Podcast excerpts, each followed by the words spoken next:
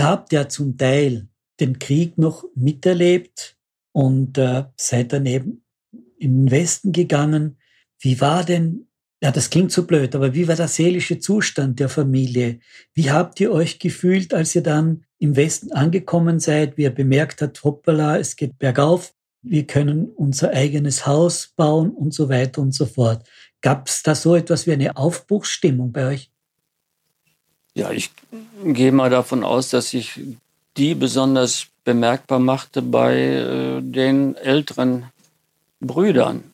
Da würde ich von Aufbruchstimmung sprechen. Bei uns war es mehr Ungewissheit. Was kommt auf uns zu? Wir, wir haben, finden wir Freunde? Werden wir akzeptiert? So ein bisschen. Also wir, wir Jüngeren haben dieses Gefühl nicht gehabt. Und bei der Mutter sowieso. Ne? Es kann ja nur besser werden. Sie hat ja immer den Kontakt zu ihren äh, Geschwistern, die im Westen lebten. Und damals hat man sich auch noch verhältnismäßig oft besucht. Es gab ja keine Telefone geschrieben und bis, auch besucht. Und äh, dann war auch äh, der entsprechende Austausch und es ging viel äh, darum, äh, zu klären, wo ist wer geblieben. Ich kann mich an diese Gespräche auch noch gut erinnern. Da ging es also immer, wo ist der? Ist der wieder zurückgekommen? Ist der gefallen? Ist der also immer diese, diese Fragen nach all den anderen Verwandten und Bekannten, weil die waren ja alle irgendwie durch diese Ereignisse auseinandergerissen worden. Äh, aber ich, ich würde da auch schon von Aufbruchstimmung sprechen. Ne? Man war endlich, ja, dieses Gefühl der Freiheit hat, hat man ja nicht empfunden eigentlich, weil die, diese, dieses, ja, das Elend in Polen äh, war überwunden und es konnte nur noch alles besser werden. Und es hat sich ja auch bestätigt, ne? dass es alles besser wurde, aber da, dafür war auch ein gewisser Existenzkampf notwendig. Man musste durch verhältnismäßig schwierige Zeiten hindurch, mit viel Arbeit und Mühsal. Deswegen ist mir das ja im Grunde immer noch ein Rätsel, wie eine solche Frau, war ja eine kleine Frau, früher zart beseitet, dann als, äh, weiß ich, Frau in den Wechseljahren ein bisschen kräftiger geworden, das ist üblich. Wie, wie die äh, zwei, drei Putzstellen bewältigen konnte, dann noch bei diesen Großbauern gearbeitet hat und, und den Haushalt auch irgendwie noch gestalten musste, obwohl dir viel Arbeit abgenommen wurde. Wir hatten einen, der fürs Einkaufen und Kochen zuständig war. Das war der Dieter.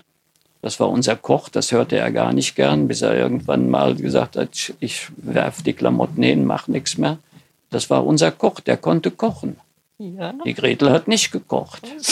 Und die mussten damals äh, noch alles mit, mit Brennholz und Brikett und Kohle machen. Und das, das war so. Also es gab auch so eine gewisse Arbeitsteilung, muss man einfach so sehen. Obwohl man ja auch nicht so pingelig war. Ne? In solchen Baracken, da wurde nicht, ja, diese Fensterchen und all diese Sachen, da wurde ja kaum geputzt. Waren ja auch die hygienischen Verhältnisse miserabel und so.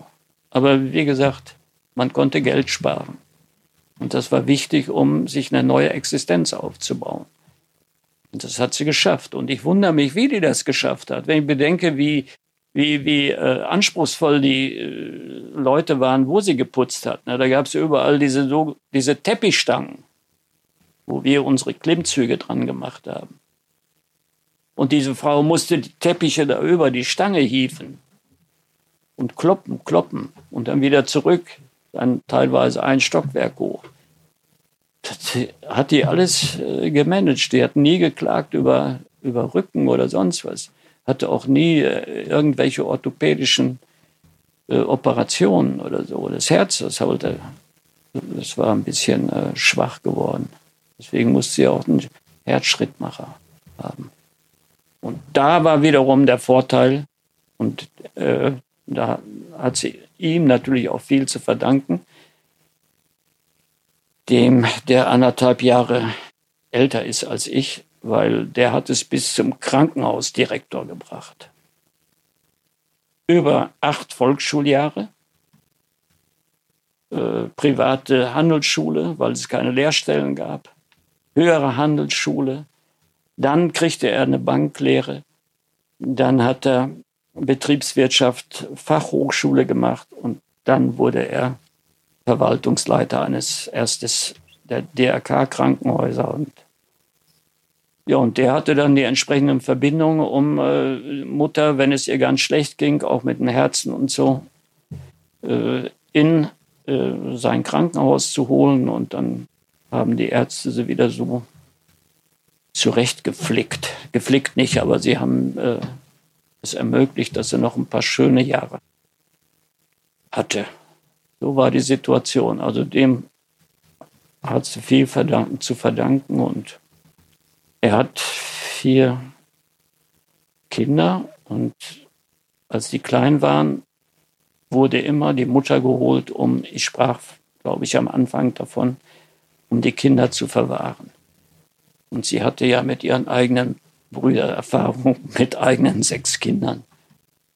Die hat auch immer gesagt, sie hätte nie gedacht, dass sie so alt ist. Ja, eben. Wer hätte das gedacht? Wie hat denn Emilie diese Kraft aufgebracht, euch alle zusammen von Polen in den Westen, in das Barackenlager Maubert in Attendorn zu kriegen? Das muss ja eine immense Anstrengung gewesen sein. Ja, das war's. Aber wir waren erst noch in einer anderen Baracke, ne? Chemiskamp. Aber da waren wir nur kurz da. Das, das sind die ehemaligen äh, Fremdarbeiterbaracken. Die, bei uns äh, im Sauerland gibt es ja sehr viele Kleinbetriebe, kleine und mittelgroße Betriebe. Und jeder Betrieb hatte Fremdarbeiter und die entsprechenden Unterkünfte für die Fremdarbeiter. Und diese Baracken äh, sind natürlich genutzt worden, um die Flüchtlinge da zunächst mal unterzubringen. Weil es war ja zu wenig Wohnraum da. Ist klar, ähnliche Verhältnisse, wie wir sie äh, 15 hatten, mit der hohen Anzahl von Flüchtlingen aus äh, Syrien und aus anderen arabischen Ländern. So muss man sich das auch vorstellen. Mhm. Wie lange wart ihr dort in diesem Barackenlager? Wie viele Jahre? Von 51 bis 55. Also Mai, äh, im Mai bin ich eingeschult worden. Also die Einschulung war ja äh, damals noch äh, nach den Osterferien. Und ich bin etwas später. Ich habe das dann auch sehr bedauert, weil ich keine, keine Schultüte bekommen habe und bekommen konnte. Ja, das hat äh, irgendwie Einfluss, äh, hat mich sehr beeindruckt, so eine Tüte. Aber leider bin ich einfach dazu gestoßen in diese große Klasse hinein. Äh, das war, äh, ja, da fühlte man sich sehr, sehr fremd. Zum Glück hatte ich Gretel da in der Schule. Heinz natürlich, der war mit mir in der Klasse. Ich Jahrgang 44, äh, Heinz 42. Insgesamt eine Schülerzahl von 55, 58 Schülern also zwei Jahrgänge in einer Klasse. Das war schon heftig. Man stand dann äh, blöd rum und ja, man verstand die natürlich, weil man Deutsch konnte, Gott sei Dank, aber man hat etwas äh, gebrochen Deutsch gesprochen. Man konnte es uns anmerken. Ich habe ja heute noch darunter zu leiden. Und ja.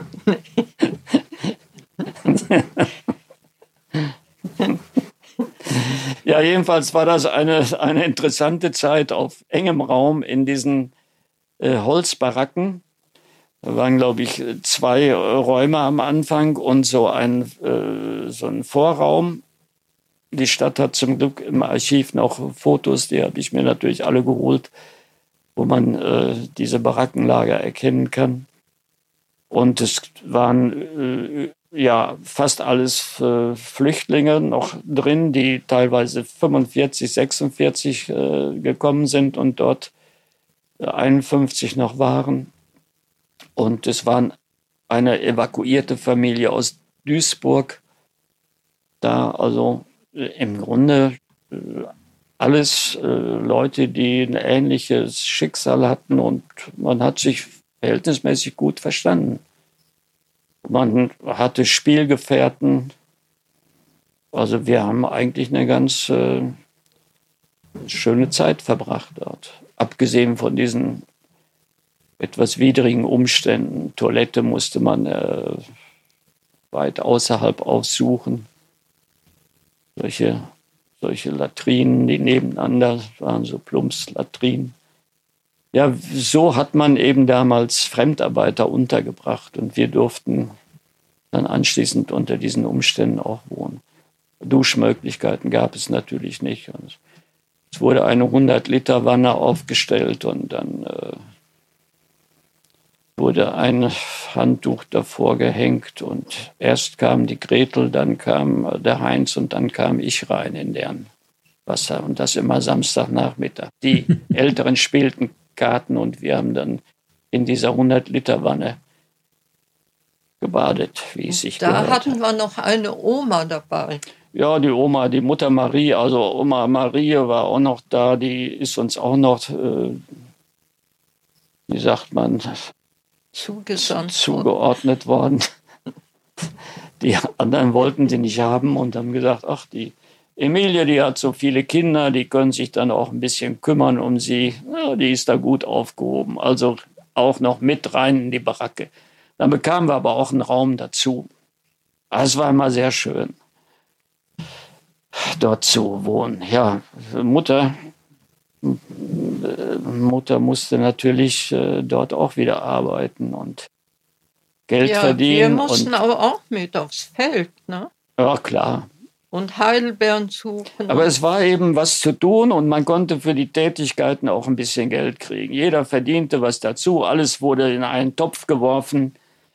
Ja, das stimmt. Wir mussten da alle mit aufs Feld. Da war ein Bauer, da mussten wir, was haben wir alles gemacht? Rüben ziehen oder ich weiß es nicht mehr. Ich brauchte nicht so viel arbeiten. Die Jungs mussten, glaube ich, mehr machen. Die haben auch immer Holz im Wald geholt mit so einem mit dem Wagen, den, mit dem Wagen. mit dem kleinen Leiterwagen, welches die erste Anschaffung war nach Siegen in Attendorn, der Leiterwagen.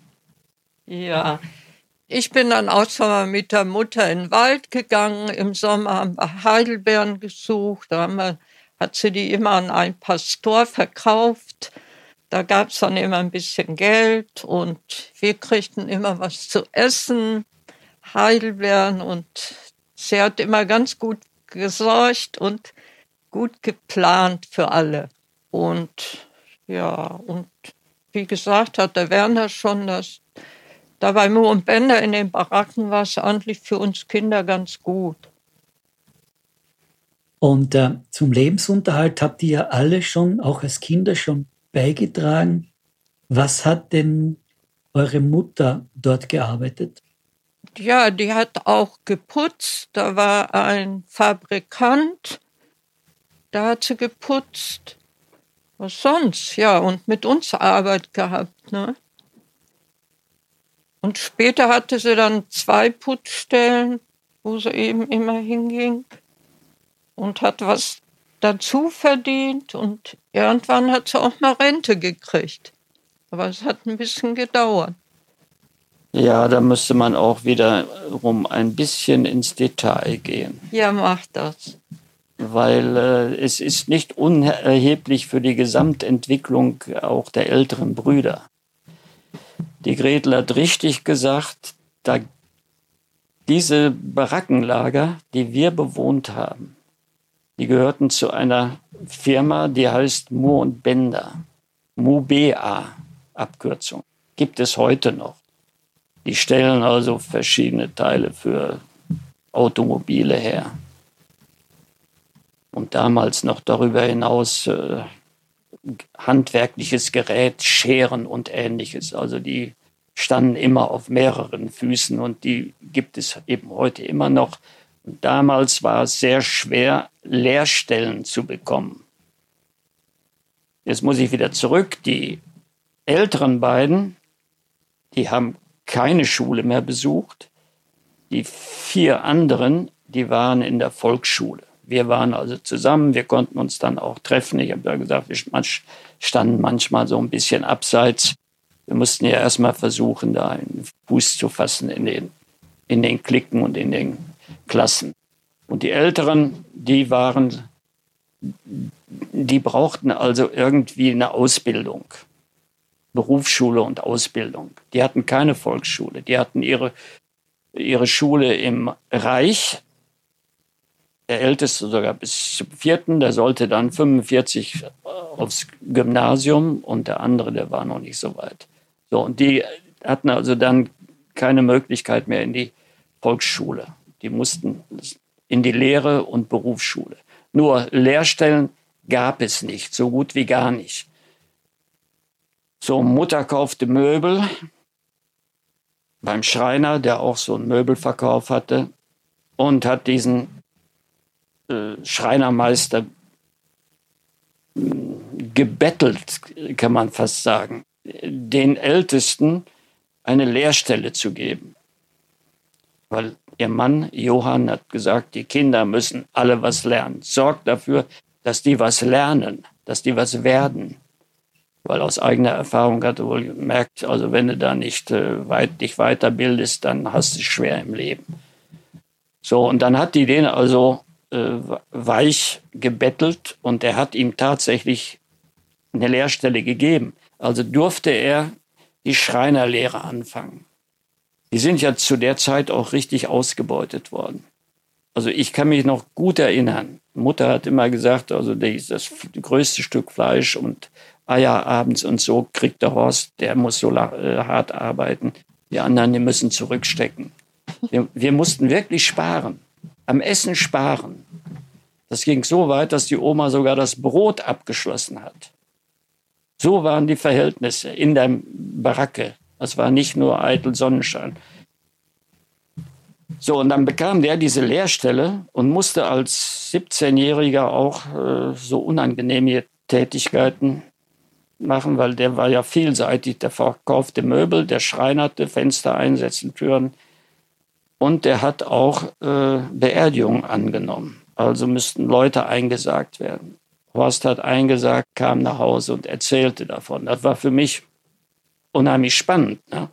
Wenn der von den, äh, von den Einsagetätigkeiten und irgendwann ist das wohl rausgekommen, durfte er die nicht mehr einsetzen, die Gesellen, äh, Gesellen ja, aber die, die Lehrlinge nicht. Ja, so hat er seine Lehre da gemacht, eben aufgrund auch der Tatsache, dass meine Mutter da Möbel gekauft hat.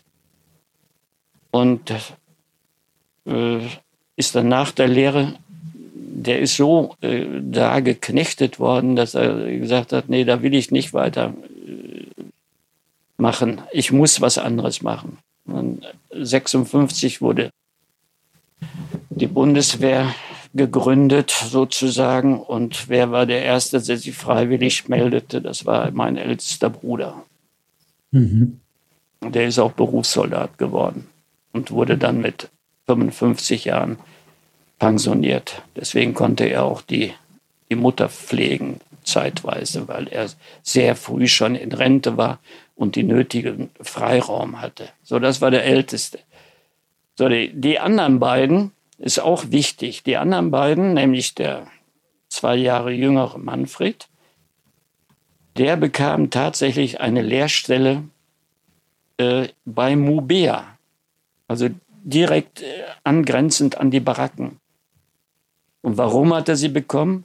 Weil die Mutter bei dem Bender, einem der Besitzer, äh, im Haushalt gearbeitet hat. Das heißt also geputzt hat und weiß ich, was da für Arbeiten anfiel.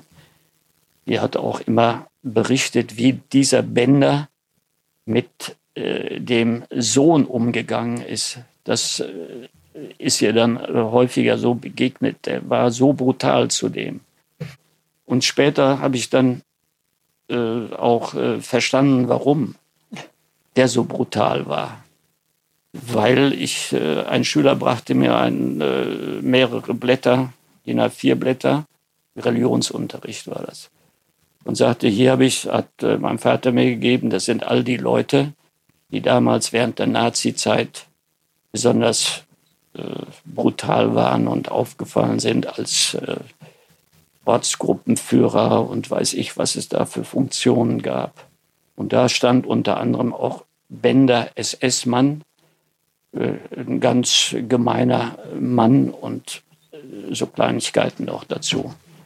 Also der hat das wahrscheinlich so ein bisschen auch äh, übertragen auf die Familie, ist auch drei Jahre später nach äh, Südafrika mit der ganzen Familie, was ich sehr bedauert habe, weil die Tochter bei mir in der Klasse war und ganz nett war.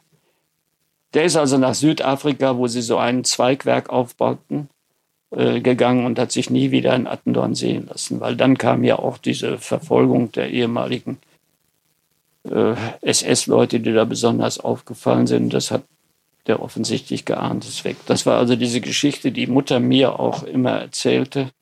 Aber immerhin hat sie es geschafft, bei dieser Familie äh, Bender unter der strengen Führung des Vaters äh, diese Lehrstellen zu bekommen, nämlich für den Manfred die niedrigste Metallberufssparte, das war Hobler.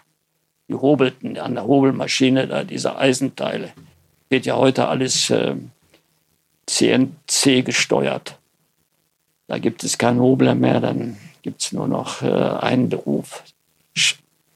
Äh, und der andere bekam, also der Hobler war die unterste Stufe und der Werkzeugmacher, das war also der Dieter, der so die achte Klasse noch gemacht hat, der durfte dann Werkzeugmacher werden.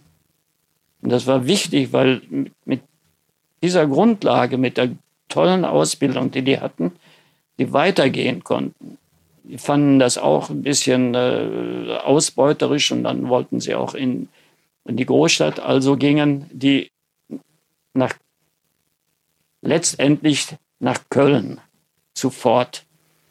Und da haben sie dann entsprechend auch äh, ihrer Ausbildung und ihren Möglichkeiten ja eine Karriere gemacht, muss man sagen. Mit acht Volksschuljahren. Meine Mutter hätte es gern gesehen, wenn der, der die achte Klasse verlassen hat, Postbeamter geworden wäre. Der ist aber Techniker und äh, Ingenieur und äh, weiß ich, was der bei Ford alles gemacht hat. Ne? Und der andere, der ist, äh, ja, weil er so ein bisschen Probleme hatte mit, den, mit dem Schreiben und der ist also dann weitgehend äh, in seiner Arbeit geblieben, aber hat sich zeitlebens wohlgefühlt ne? als als Hobler oder dann Nachtschichtmeister äh, oder weiß ich was. Der Manfred war doch auch schon so Meister. Ja, der hat dann solche Funktionen übernommen, aber der hat sich äh, immer so ein bisschen gescheut, sich weiterzubilden, weil er unsicher war. Aber er hätte es machen können. Gut, die beiden sind so auf diese Weise untergekommen. Deswegen ist es so wichtig, äh, ich wäre da jetzt auch gar nicht drauf gekommen, weil die Gretel sagt, dass Mutter eben bei diesem Bender gearbeitet hat, der eben Teilhaber von Moor und Bender war. Ihr habt also bereits als, als Kinder sehr stark mitgeholfen, den Lebensunterhalt zu bestreiten, neben eurer fleißigen Mutter. Das Ergebnis eures Fleißes ist auf, auf einem Foto zu sehen, nämlich das Haus in Attendorn. Wann konntet ihr das Haus bauen? Ja, also äh, um es mal zeitlich einzuordnen, äh, 55, 1955 oder gar früher hat sie dann einen Bauantrag gestellt. Da wurden eben in dieser Ecke in der Gegend Siedlungshäuser gebaut, überwiegend für eben diese Aussiedler beziehungsweise Flüchtlinge, die gab es ja auch. Und äh,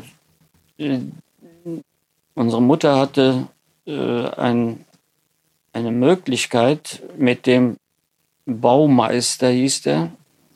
Heute sind das die, weiß ich, die Entwicklungsplaner oder sowas der Stadt. Der war damals zuständig für, für das Bauen. Und der hat ihr eben empfohlen, die entsprechenden Anträge zu stellen vermute, dass er die Anträge auch damals äh, gestellt hat, weil wir haben ja dieses Eckhaus bekommen, da das link, ganz links das Haus, was zu sehen ist, das ist unser Siedlungshaus natürlich jetzt ein bisschen mit neuem Dach versehen und so. Ja, und dann hat er eben aufgrund dessen, dass sie eben sechs Kinder ist, hat, Kriegerwitwe ist, wie es damals hieß, äh, hat sie dann dieses Grundstück 1000 Quadratmeter, was ich für 1000 Mark, damals waren die Quadratmeterpreise noch sehr günstig, erworben und ja, das Haus gebaut. Beziehungsweise äh, es ist teilweise von den beiden Ältesten mitgebaut worden. Das fing an mit dem Ausschachten des äh, Grundes. Und das, daran kann ich mich natürlich sehr gut erinnern, weil ich denen mittags die Mahlzeit bringen musste, so in seinem Henkelpott. Henkelmann hieß das damals, wo sie dann, äh, weiß ich, Fleisch, Kartoffeln und dies eingepackt hat. Und dann brachte ich das zu der Baustelle. Und zwar war das die Baugrube, die musste ausgehoben werden. Aber das äh, Haus steht auf äh, Kalkboden beziehungsweise Kalkfelsen. Da mussten also auch Kalkfelsen ausgeräumt werden. Zum Glück war das möglich mit Spitzhacken. Ne? Man musste nicht, äh, weil äh, es teilweise mit Erdreich bedeckt war und dann kam dieses poröse Kalkgestein, das konnte man mit der Spitzhacke bearbeiten. Und das haben meine ältesten Brüder gemacht, die beiden ältesten. Und dann diese Schreinerarbeiten hat der Älteste natürlich übernommen. Und ansonsten natürlich äh, wurde, das, wurde die Siedlung gebaut. Man sieht ja da noch äh, weitere Häuser, also zwei Doppelhäuser und am anderen Ende ist auch noch ein Einzelhaus und gegenüber sind auch Siedlungshäuser. Und zur Siedlung gehörte auch ein kleiner Stall, weil man wollte ja auch, dass, dass sie so ein bisschen ein Stückchen Heimat mitkriegen, ne? Äh, indem sie Hühner halten. Und ja, wir haben da sogar ein Schwein gehalten einmal und Kaninchen und ähnliches. Ja, und das hat, äh, haben wir der Mutter zu verdanken.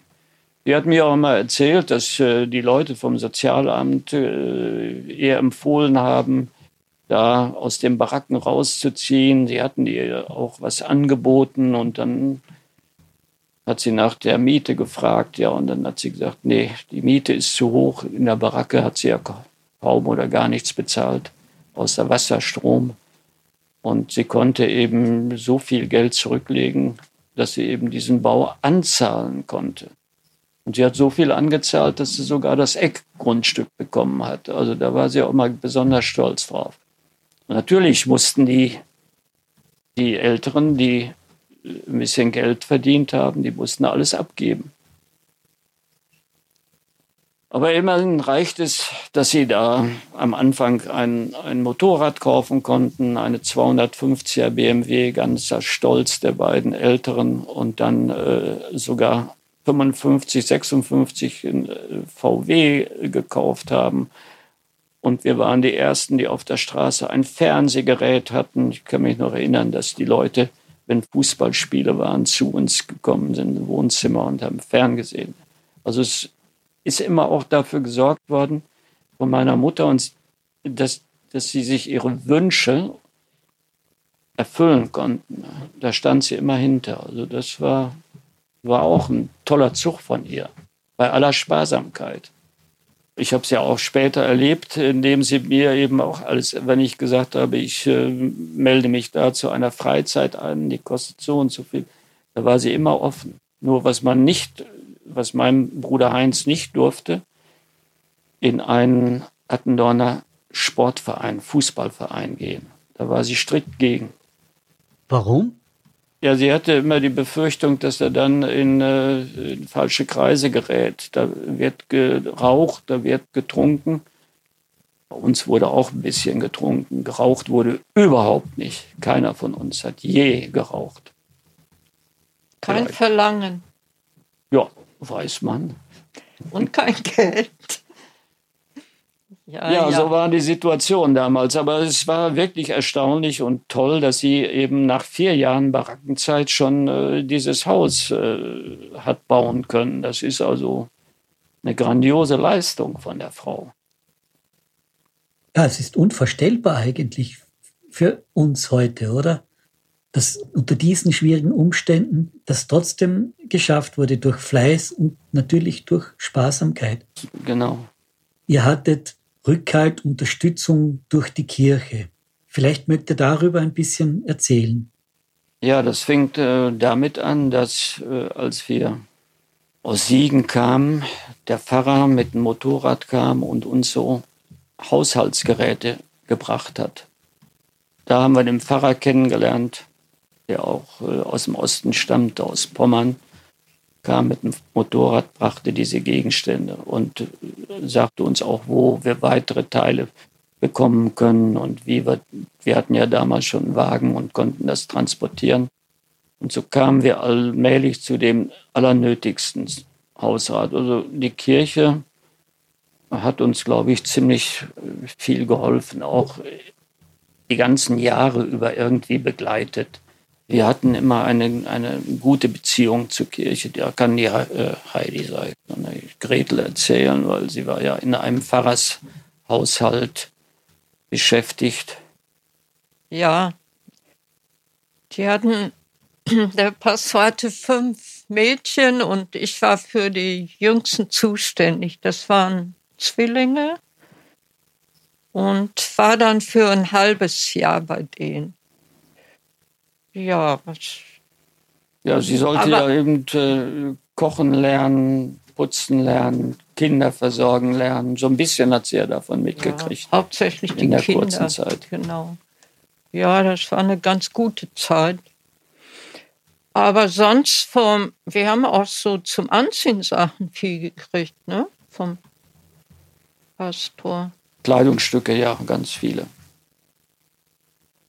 Das ist ja heute auch noch so. Die helfen ja auch noch immer. Ne?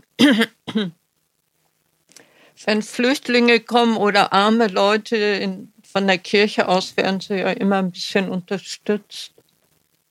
Das, das muss eine wahnsinnig willensstarke Frau gewesen sein, zielstrebig, die immer wusste, was sie will und Kraft einfach ohne Ende. Ja, aber ich glaube, wenn das, wenn man muss, schafft man viel. Nicht immer, aber. Ja, im Vordergrund stand natürlich äh, am Anfang immer dieses Überleben. Du musst sehen, dass du die Kinder auch, äh, einigermaßen groß kriegst. Ne? Und äh, meine persönliche Angst war immer, die Mutter zu verlieren. Ne? Da kann ich mich noch gut dran erinnern. Ich da also, ja, was machst du, wenn die nicht mehr da ist, wenn die dir dann wegstirbt und sowas. Obwohl wir es ihr auch nicht immer leicht gemacht haben. Ne? Da gab es also auch schon mal äh, Ärger. Aber sie hat da, sie war ja so eine bescheidene, zurückhaltende Frau. Und äh, sie hat uns auch in diese Richtung getrimmt, habe ich fast den Eindruck. Also Selbstbewusstsein oder so, das war Mangelware bei uns. Beim Heinz nicht, der da Direktor geworden ist, aber bei mir zeitlebens bis heute. Mangelndes Selbstwertgefühl. Ich habe mir auch häufiger sagen lassen müssen, ja, ich, äh, geh doch mal ein bisschen mehr aus dir heraus, du musst nicht immer so bescheiden sein, trumpf doch mal ein bisschen auf oder dieses oder jenes. Aber es war irgendwie anerzogen. Immer schön artig sein, ne? keine Widerworte geben. Mhm. Keine Widerworte. Und äh, so war unsere Mutter eingestellt. Ne? Wie war sie denn eigentlich in der Rolle als Mutter? Gab es bei ihr Platz für Gefühle? Habt ihr gespürt, dass sie euch liebt? Ja, da war nicht so viel Zeit für, ne? Oder? Ja, das hat mit Zeit nichts zu tun. Ja, also wenn, wenn du diese Liebe äh, von deinen eigenen Eltern, von der Mutter, deiner eigenen Mutter gespürt hast, gibst du die weiter. Und das gab es eben nicht bei ihr. Das, die, die, die, die waren zu elft ich weiß nicht, inwieweit Sie Ihrem jüngsten Bruder Kurt ne, äh, diese, weiß ich, Zärtlichkeit, Liebe, Umarmung, äh, Zuneigung, gegeben hat, das äh, wage ich auch zu bezweifeln. Sie hat äh, für ihn gesorgt, dass er einigermaßen äh, ja, sauber in die Schule ging. Bis dahin hat sie ihn ja praktisch äh, versorgt. Und äh, nee, gab es nicht. Also es hat, äh, ich weiß nicht, ob das ein, ein Zeitproblem ist. Das lag ihr nicht. Also ich kann mich nicht beklagen.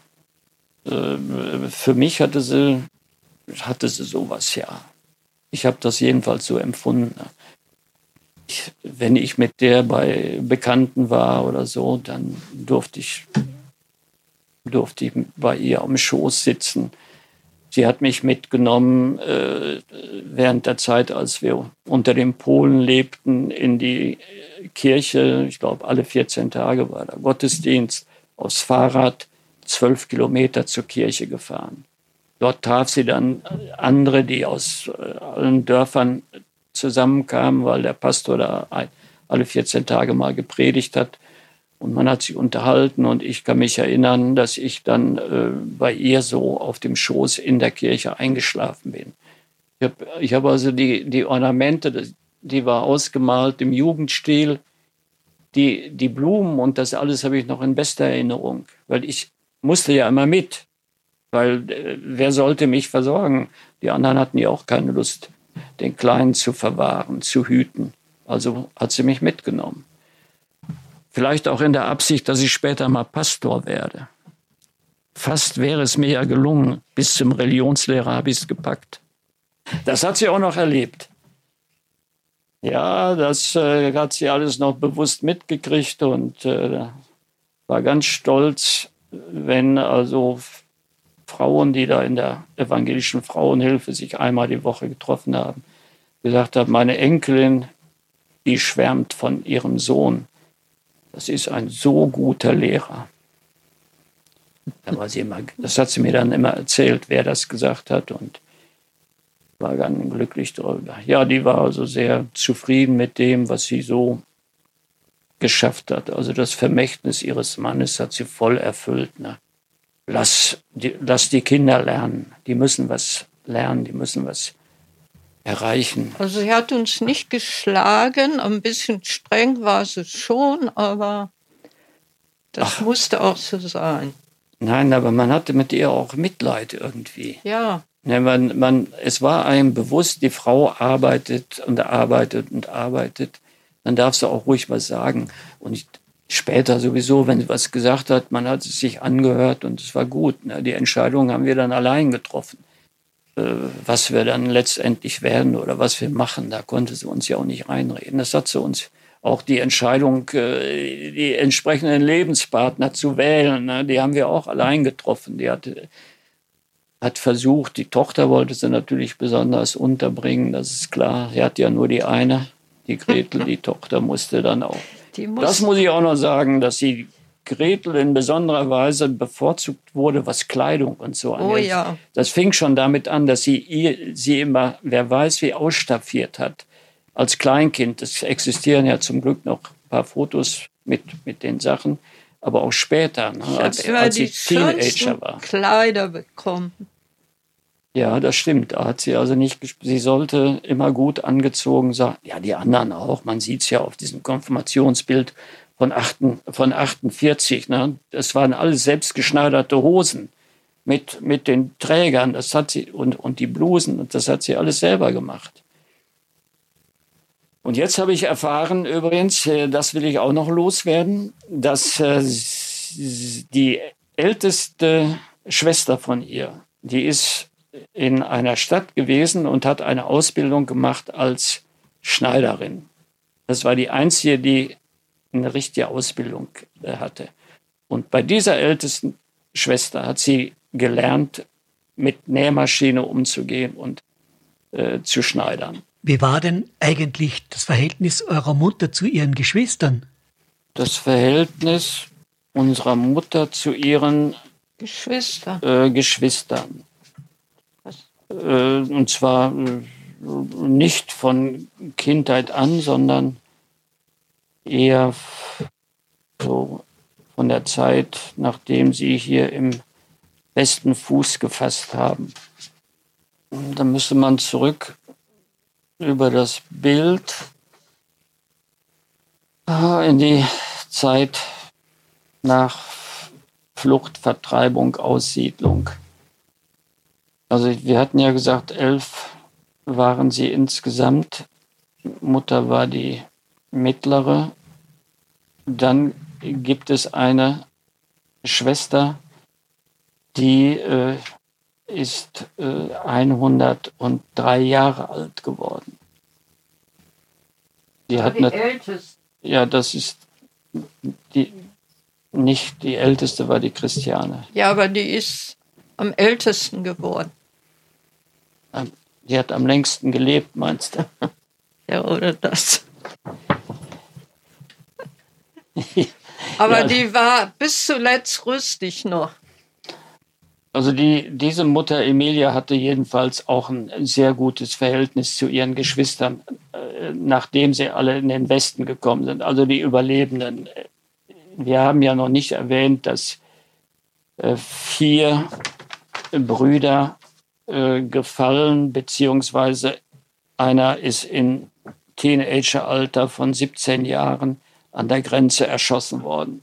Man rätselt heute noch darüber, also äh, der, äh, wie, wie der umgekommen ist. Das ist der Bruder Fritz, der ist nämlich am 10. Oktober 21 an der Grenze, am Grenzübergang erschossen worden. Da gab es immer so Scharmützel zwischen deutschen Grenzern und polnischen Grenzern. Wir wohnten ja im Grenzgebiet.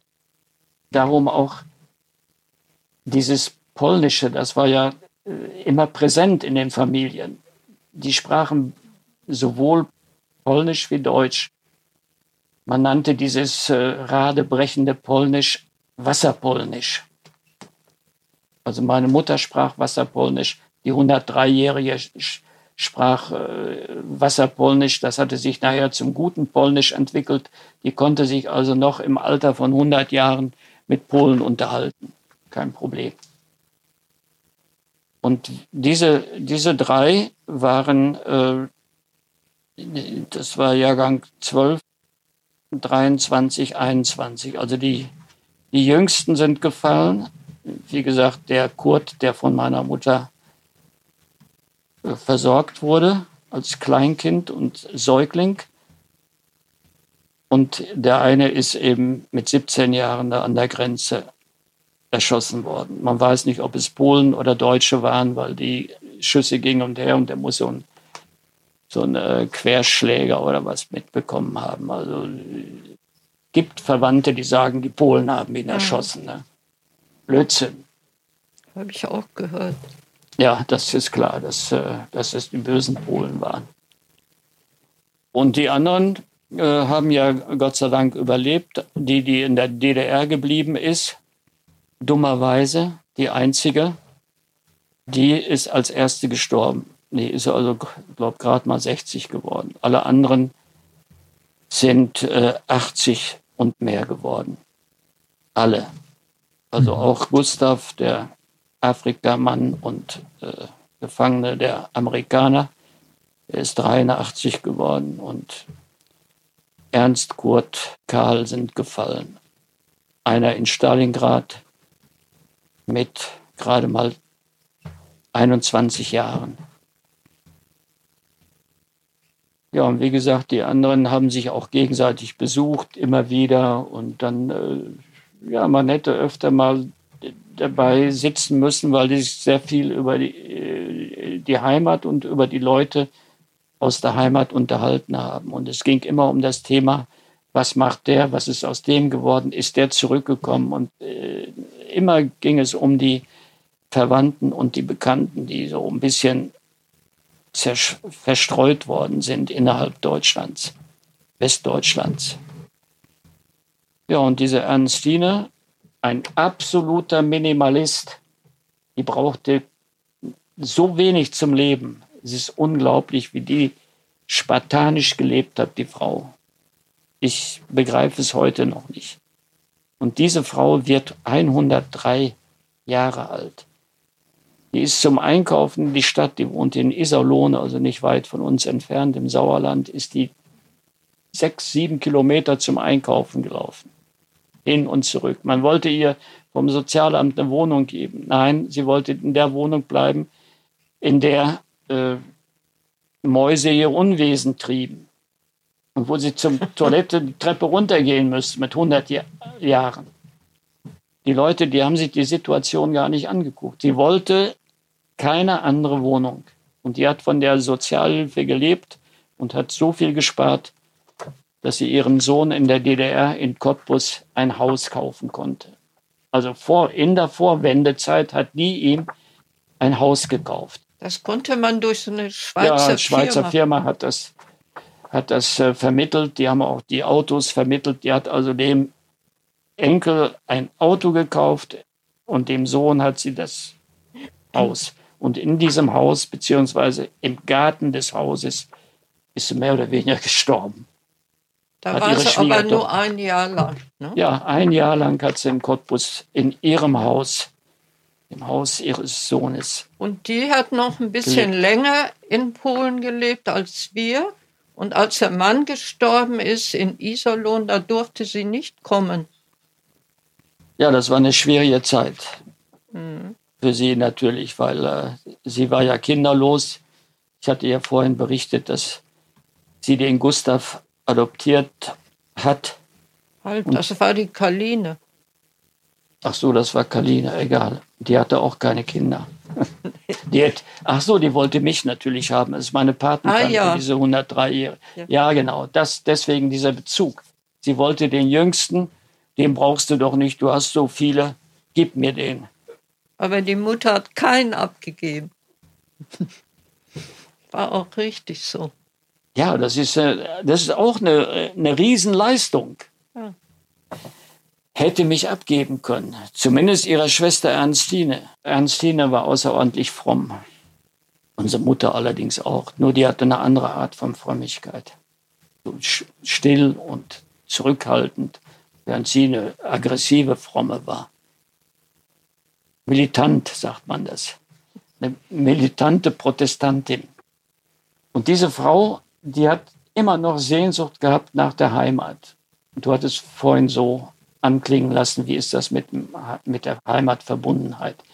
Diese Frau im hohen Alter von 100 Jahren, ich habe sie mal äh, nach Iserlohn gebracht, beziehungsweise zu uns, und während der ganzen Fahrt hat sie mir nur erzählt. Diese Frau äh, war in so einer Vereinigung, das sind so Revanchisten gewesen, die haben denen versprochen, dass sie wieder zurück können in ihre alten Bauernhöfe und in die alte Heimat. Da hat sie auch mhm.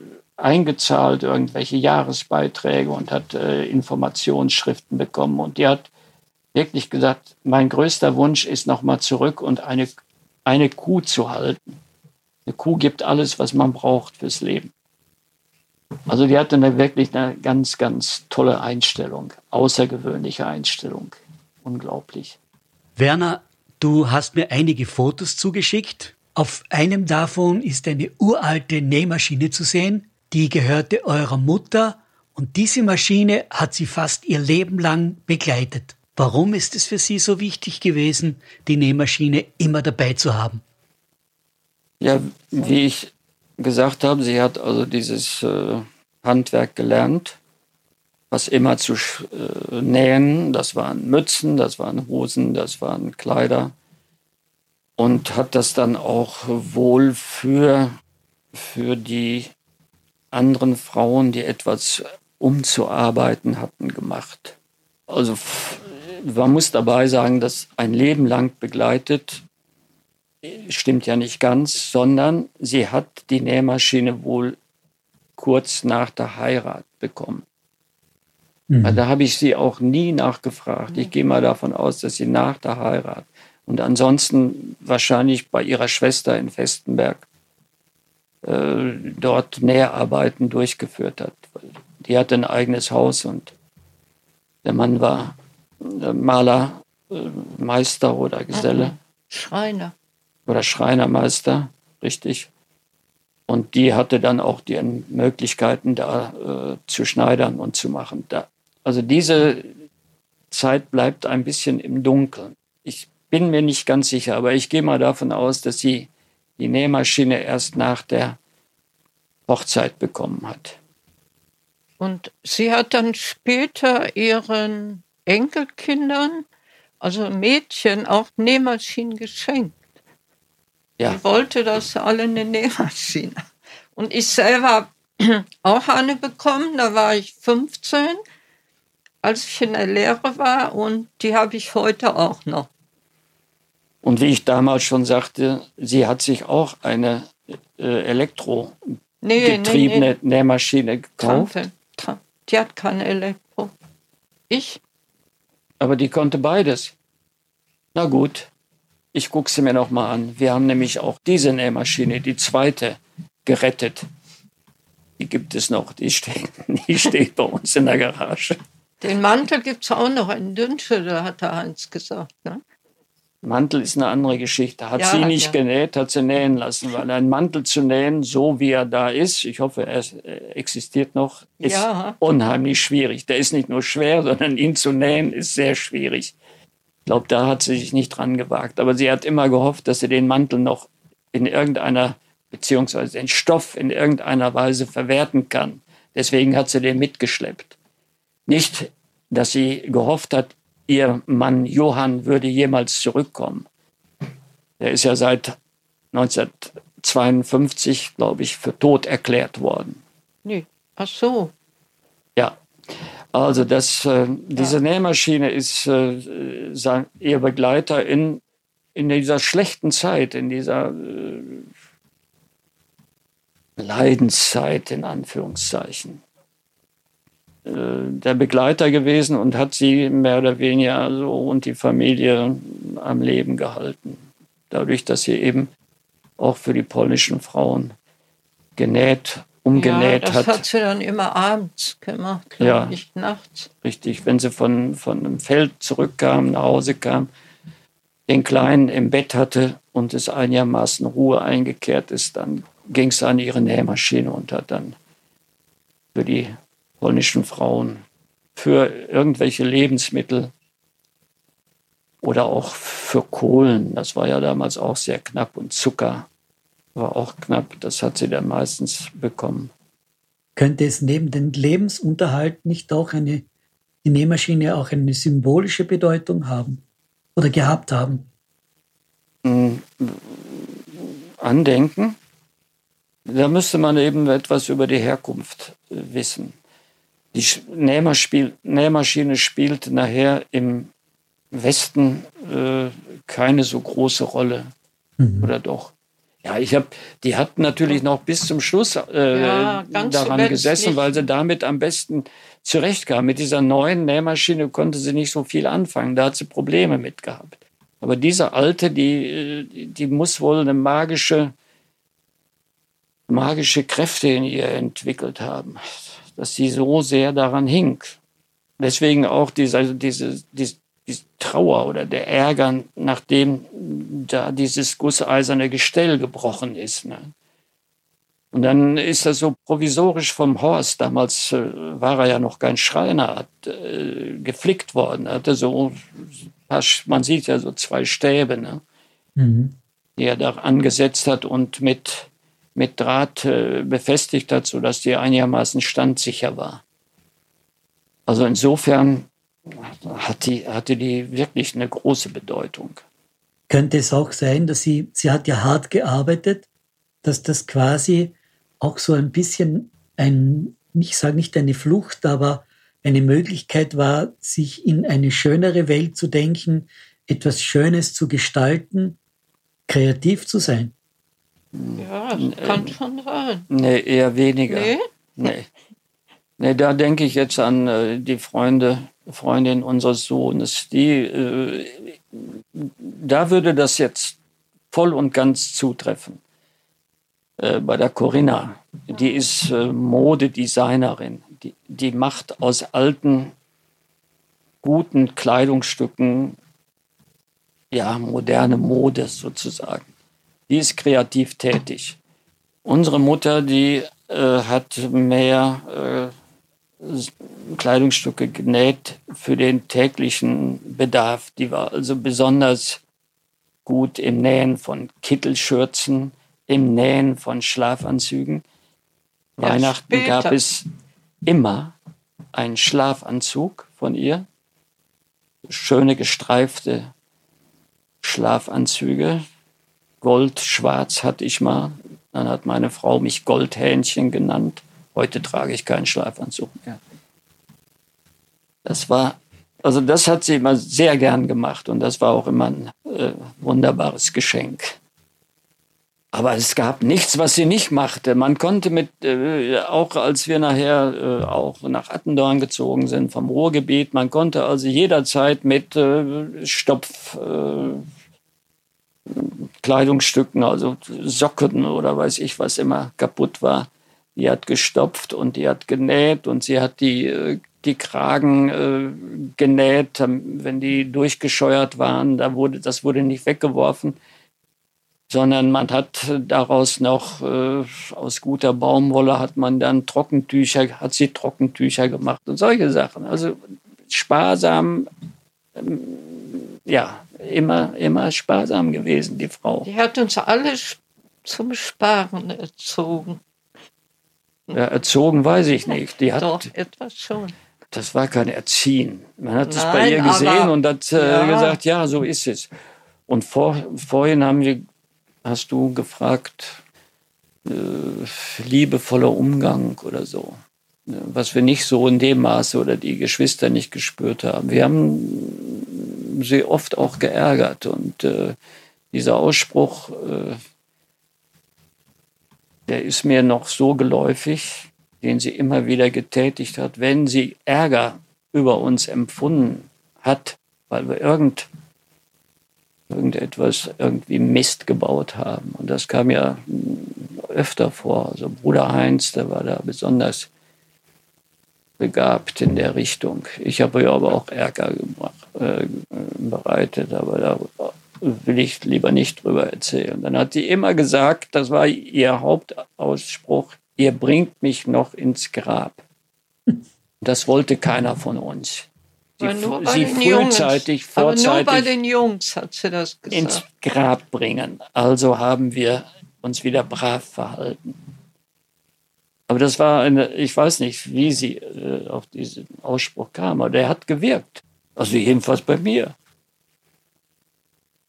Gehen wir weiter zum nächsten Foto. Das wurde schon angesprochen, und zwar dieser Leiterwagen. Was ist die Geschichte dazu? Ja, der Leiterwagen äh, wurde ja gleich am Anfang angeschafft, nachdem wir in dieses Barackenlager kamen. Weil man musste ja irgendwie die Sachen, die notwendig sind für den täglichen Bedarf, die musste man ja heranschaffen. Und das war nur mit Hilfe eines solchen Wagens möglich. Also wurde ein Leiterwagen gekauft. Und mit dem Leiterwagen ging es in den Wald. Wir mussten ja damals äh, mit Holz und Kohle heizen. Und dann wurde aufgesammelt, was dort irgendwie noch liegen geblieben ist. Und zu der Zeit gab, gab es nur saubere Wälder. Da musste man wirklich schon äh, suchen, um so einen Leiterwagen dann schließlich voll zu kriegen. Und äh, dann mussten äh, herangeschafft werden die Kohlen. Die wurden ja nicht geliefert, sondern man, man hat die Kohlen dann mit dem Leiterwagen geholt. Äh, weiß ich, Hühnerfutter, auch Leiterwagen, wenn es nicht gebracht wurde. Wir hatten ja 20, 25 Hühner. Baracke, in der Baracke wohlgemerkt. Und später auch in dem Siedlungshaus gab es auch Hühner. Nicht so wenige wie die Menschen heute, die jungen Menschen haben vier, fünf Hühner, sondern richtig, ja klar, musste sein. Bei acht Personen braucht man eine Menge Eier. So, und, und dieser Leiterwagen, der diente dann auch von 1955 auf 56 zum Transport der Habseligkeiten aus der Baracke in das Siedlungshaus. Und bei uns ist ja eine gebirgige Gegend, oh, gebirgige Landschaft. Und dann musste man ganz schöne Höhenunterschiede überwinden. Dann hat Heinz und ich, Heinz hat gezogen, ich, nein, umgekehrt, ich durfte die, die Lenkstange oder wie heißt das? Leiter. Heißt das Leiter? Nee, nee Lenk, Lenkstange ist das, glaube ich, ne? diese Stange halten und der Heinz hat geschoben. Gibt es auch so eine äh, tolle Episode. Heinz schiebt und es äh, kommt von hinten ein Mann mit einem Schäferhund. Und was macht der Schäferhund? Der beißt den in die Wade. Beziehungsweise in die Hose. Und zum Glück hat er nicht viel abgekriegt. Dein Freund hat den Schäferhund geführt und nicht aufgepasst. Ja, wie gesagt, dieser Leiterwagen, der hatte, der hatte schon äh, große Bedeutung. Wir konnten damit alles transportieren, was so notwendig war. Auch beim Bau. Gretel, jetzt wieder eine Frage an dich. Es wurde schon angesprochen, die Konfirmation von dir. Hast du selbst eine Erinnerung daran? Wenn ja, was, welche sind das? Ich habe gar nicht so viel Erinnerung daran. Wahrscheinlich. Weiß ich auch nicht. Aber die Mutter hat alles schön ausgerichtet. Die hat mir dann ein Kleid nähen lassen bei einer Schneiderin. Und weiß nicht, ob sie das schon vorher oder danach gemacht hat. Die hat dann direkt für mich eine Lehrstelle bei der besorgt. Weißt du denn mehr? Ich weiß nicht. Ich weiß nur, dass es ein Samtkleid war und das hatte nicht jeder zu der Zeit. Ich war, nehme an, dass du die Einzige warst, die ein Samtkleid bekommen hat, getragen hat, mit einem Krägelchen. Das sieht man ja auf dem Foto. Ja. So, und die, es gibt noch ein weiteres Foto. Da steht die ganze Konfirmationsgemeinde, aber das habe ich hier leider nicht, sondern in Attendorn vor der Baracke. Und so eine Konfirmation war damals Anlass, möglichst viele Leute aus der Verwandtschaft zusammenkommen zu lassen. Und so war das auch bei Gretels Konfirmation. Dann sieht man noch die alte Oma Marie. Dann sieht man ihre noch lebenden Kinder, die waren alle da. Dann gibt es noch von Vaters Seite den einen oder anderen. Also es war immer ein großes Familienfest, egal wie die Bedingungen waren. Das war, wie gesagt, Baracke. Und ich glaube, wir waren zu der Zeit aus der großen Verwandtschaft die Einzigen, die noch in dieser Baracke gelebt haben. Alle anderen haben schon irgendwie ein, festes Haus gehabt oder was auch immer. Jedenfalls in Baracken hat keiner mehr gewohnt von der Verwandtschaft. Ja, aber nichtsdestotrotz ist dann ein großes Fest ausgerichtet worden.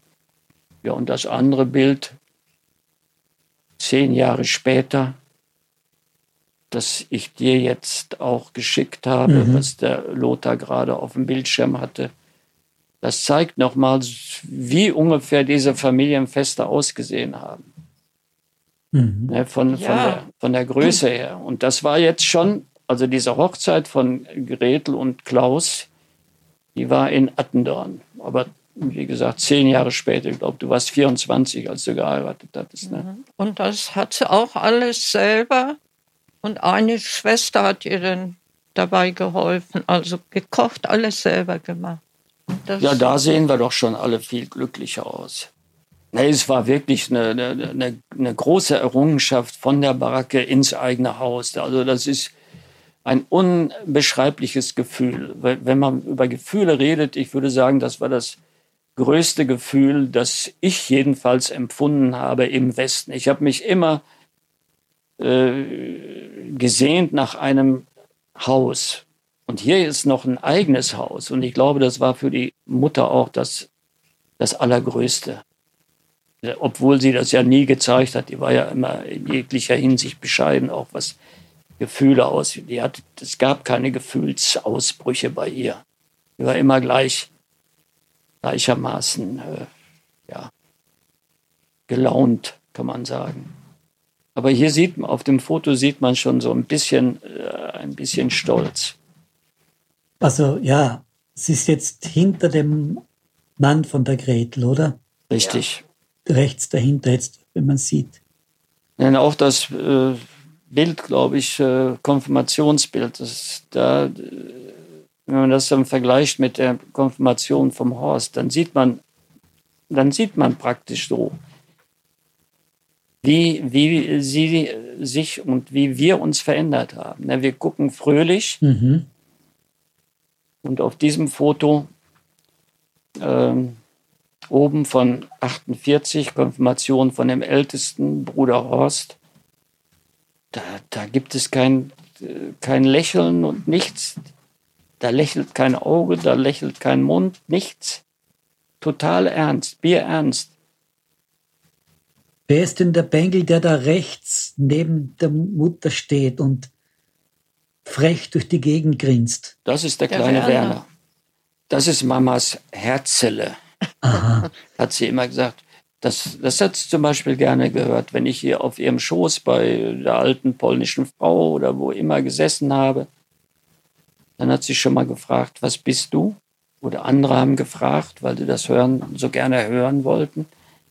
Dann habe ich brav gesagt, Mamas Herzele. Wunderbarer Ausdruck. Ja. Das wird mir jetzt natürlich im Alter erst bewusst. Mhm. Früher habe ich denen das gar nicht erzählt. Die hätten mich ausgelacht. nee, da gab es schon, äh, weil du nach, nach einer gefühlsmäßigen Bindung äh, gefragt hast. Es gab wirklich schon eine enge Bindung zwischen uns beiden, das muss ich sagen.